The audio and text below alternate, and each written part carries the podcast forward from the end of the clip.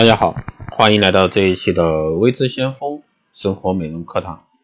那今天这一期呢，给大家来说一下冬季啊护理皮肤。冬季在很多情况下呢，你的日常皮肤护理除了常规的，还需要一些特殊的护理。皮肤出现干燥怎么办？有很多事情呢可以做，使之光滑柔软。在许多情况下，你的日常皮肤护理除了常规的，也需要做一些特殊的护理。比如说，当你清洗护理干燥的皮肤，在泡澡或者说淋浴啊，可以试试这样的技巧。热水淋浴的时间不要过长，热水呢会比水温更快啊带走皮肤的水分。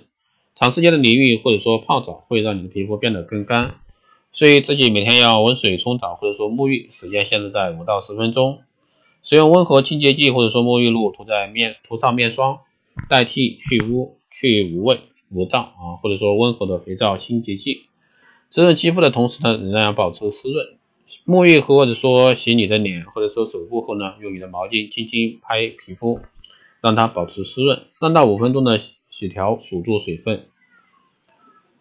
那神经酰胺啊，神经酰胺呢能帮助肌肤保持水分，舒缓干燥的肌肤。合成神经酰胺呢可以模仿皮肤，有助于保持水分这个最外层的天然物质。还有这个透明质酸啊，像神经酰胺、透明质酸帮助肌肤保持水分，还有羊毛脂、矿物油、凡士林，这些呢都可以在帮助你洗澡时呢，这个皮肤帮助吸收水分。那再给大家来说五个啊，提示缓解皮肤干燥的一些方法。第一呢是这个。插上加湿器在家里啊，在冬季时呢，室内空气干燥，可以帮助保持皮肤的水分。第二呢是穿棉质这些天然纤维、羊毛、化纤其他植物呢，可以防止这个织物的刺激性。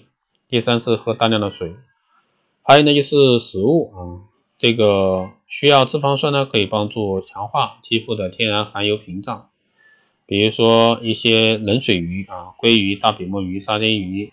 亚麻、核桃、红花油啊，这些都是比较好的一个脂肪酸含量，可以形成一个天然的含油屏障。